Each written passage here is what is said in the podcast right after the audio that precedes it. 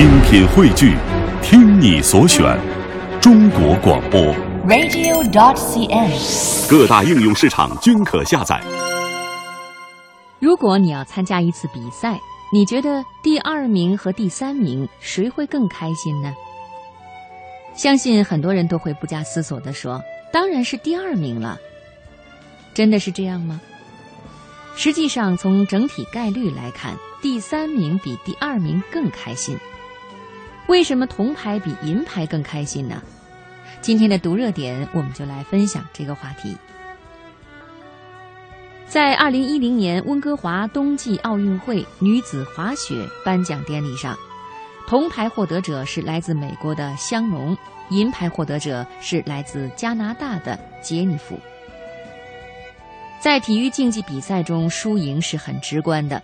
你可能认为赢得银牌的杰尼弗会比香农更开心，可是实际上获得铜牌的香农却显得更开心。同样的，美国体操选手麦卡拉·马罗尼在伦敦奥运会上拿了银牌，但是看起来他对自己的表现却十分不满意。心理学家认为，这种现象可以通过反事实思维来解释，也就是说，人们把他们的客观成就和本该达成的结果相比较。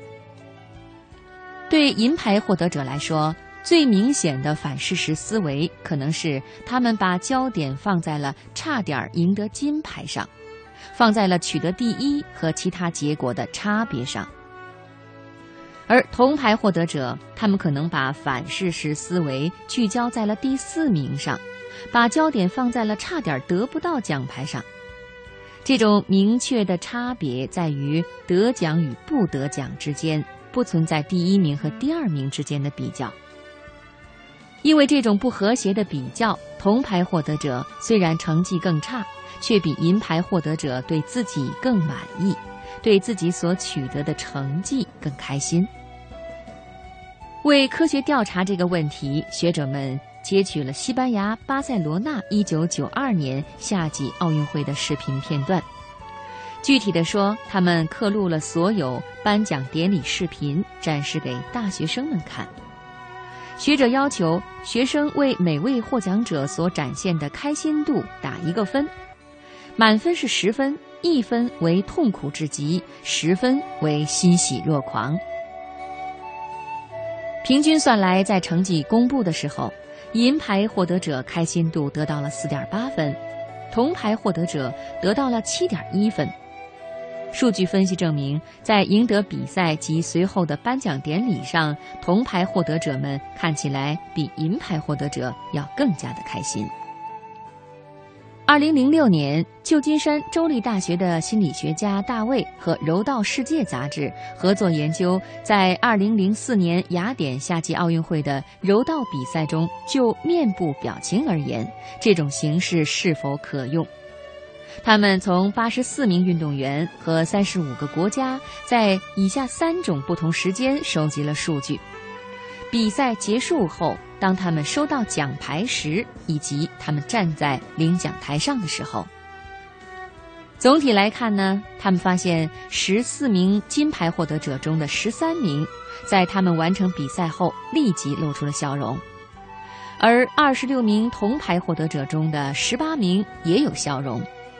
但是银牌获得者在比赛结束以后却一个笑容也没有。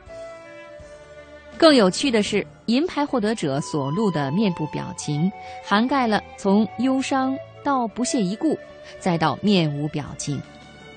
这就是说，银牌获得者不仅只是比金牌获得者开心更少一点，